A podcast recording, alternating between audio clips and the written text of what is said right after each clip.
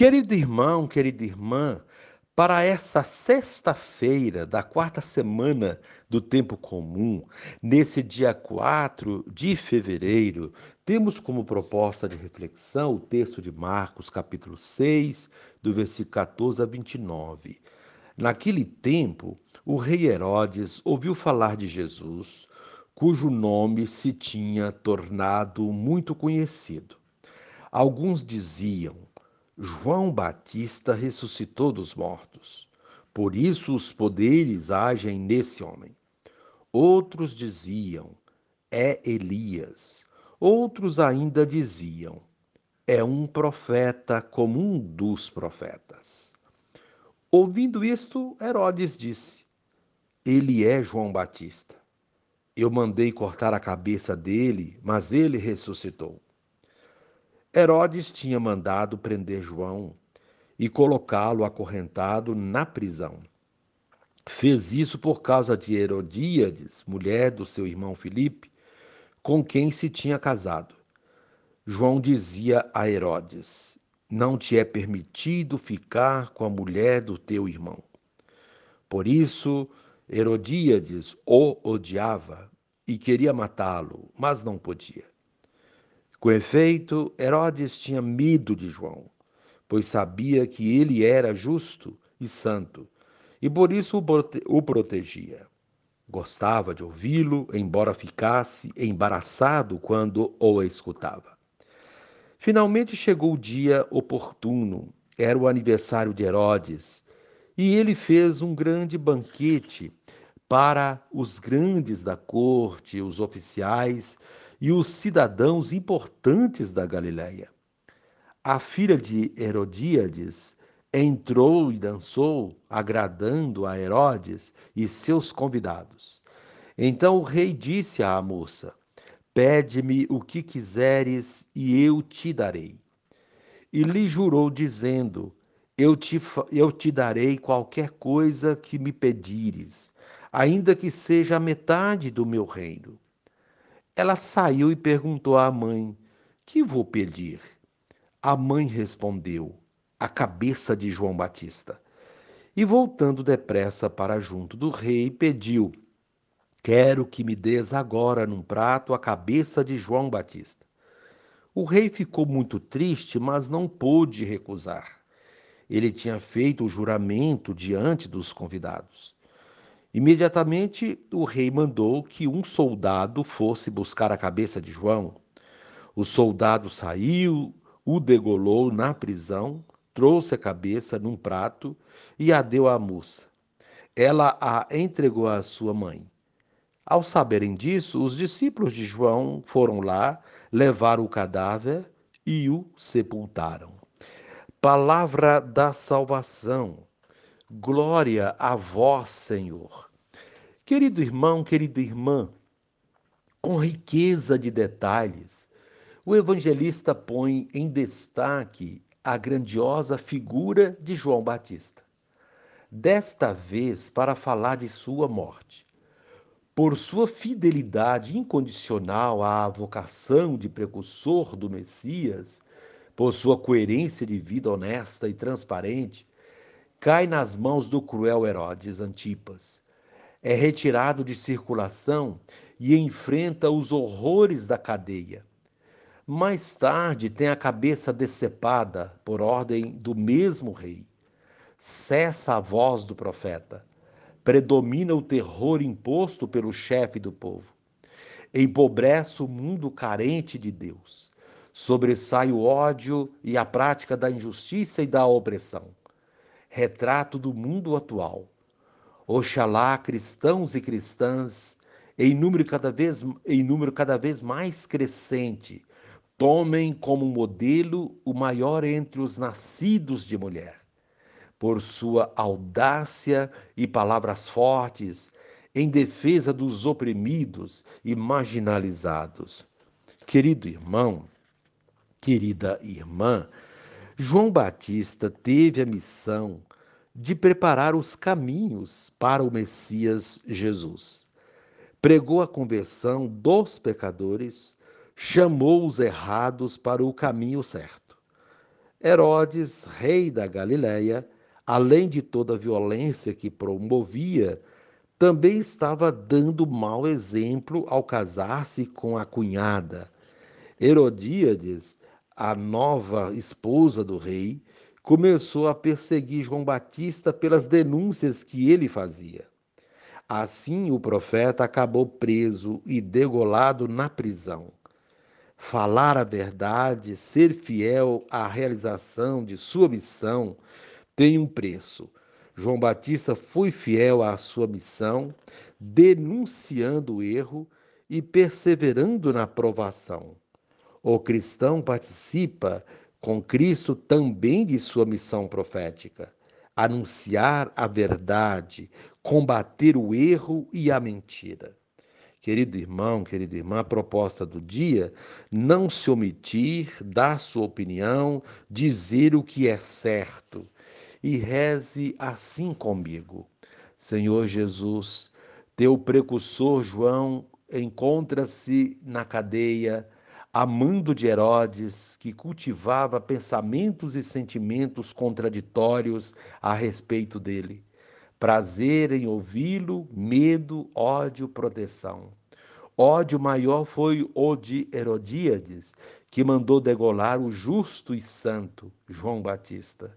Senhor, livra-nos do mal. Amém.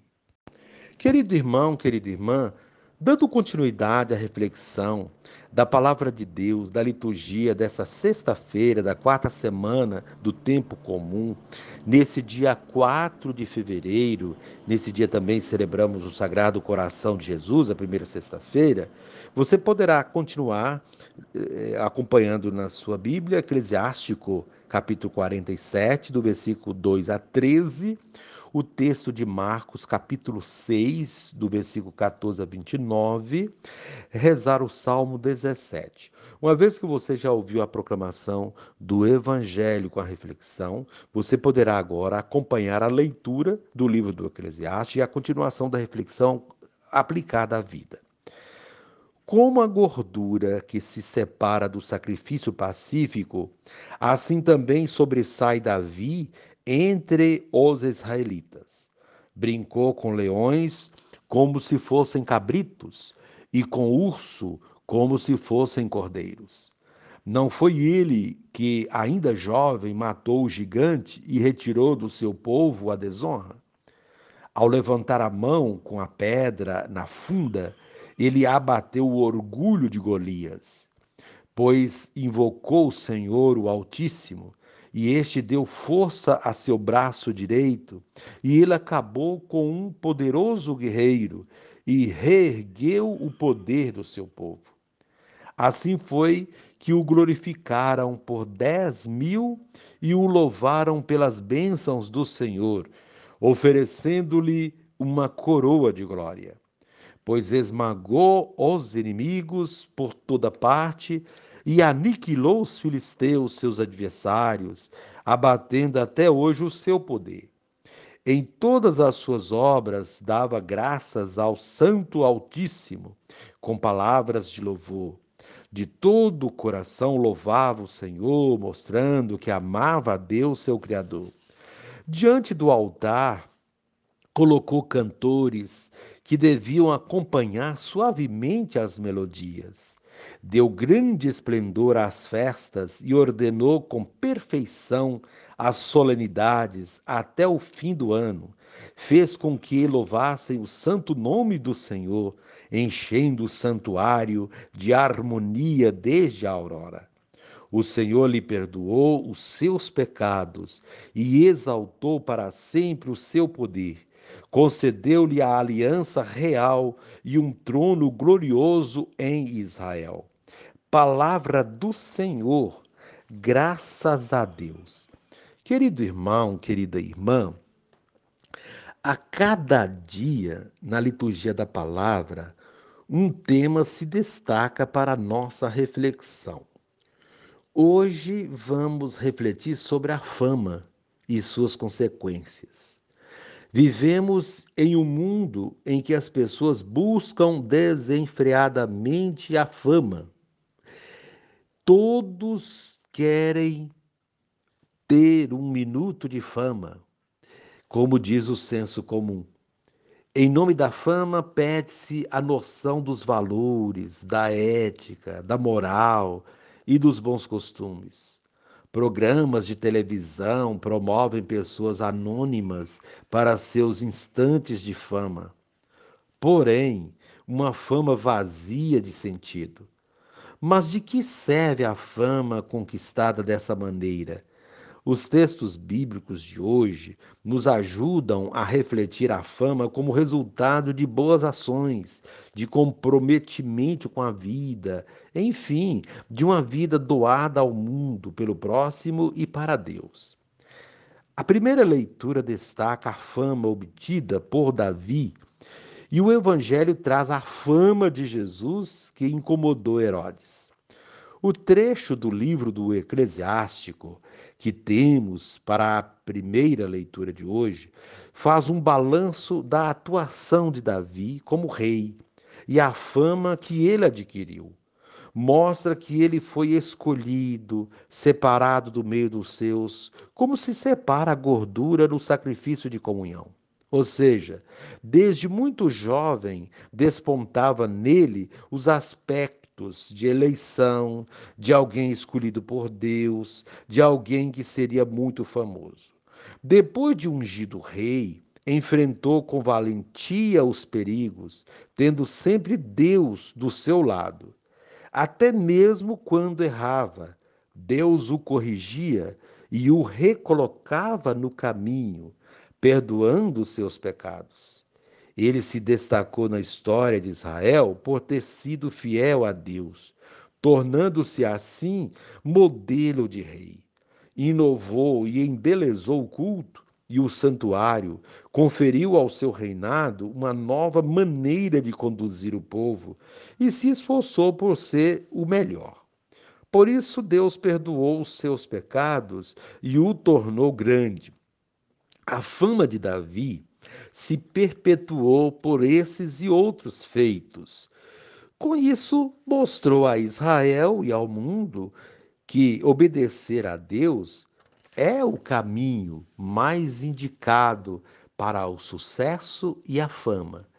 Davi é ainda hoje tido, tido como modelo entre os judeus entre nós cristãos, ele também é referência, pois Jesus é da dinastia davídica.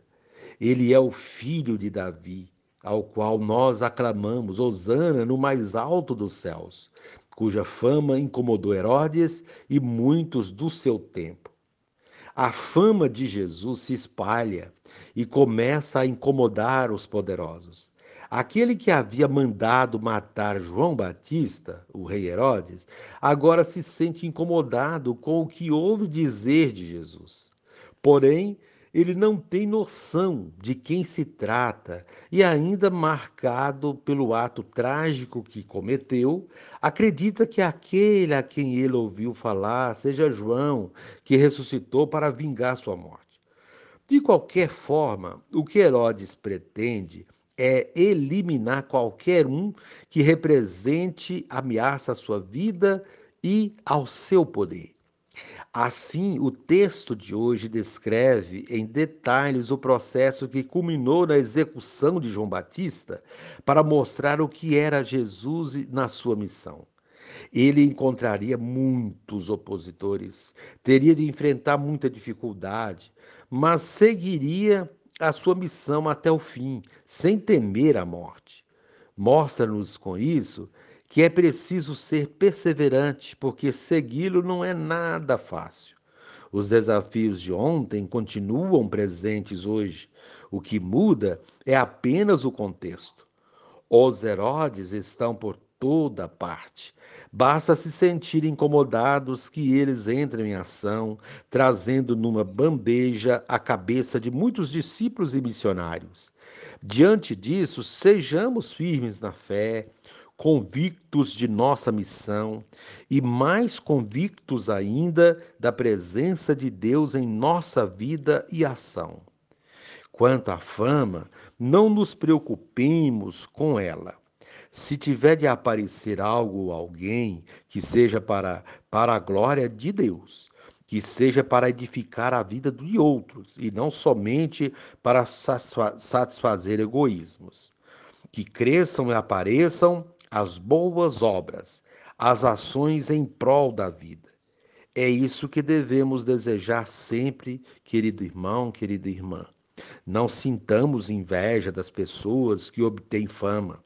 Se elas estão fazendo bem, que continuem a fazer. Se não fazem nada que contribui para o mundo, ignoremos-las.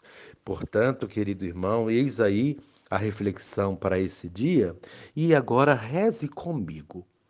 Divino Espírito, reveste-me de força e de coragem para ser testemunho da verdade, inspirando-me no exemplo de liberdade do profeta João Batista. Amém.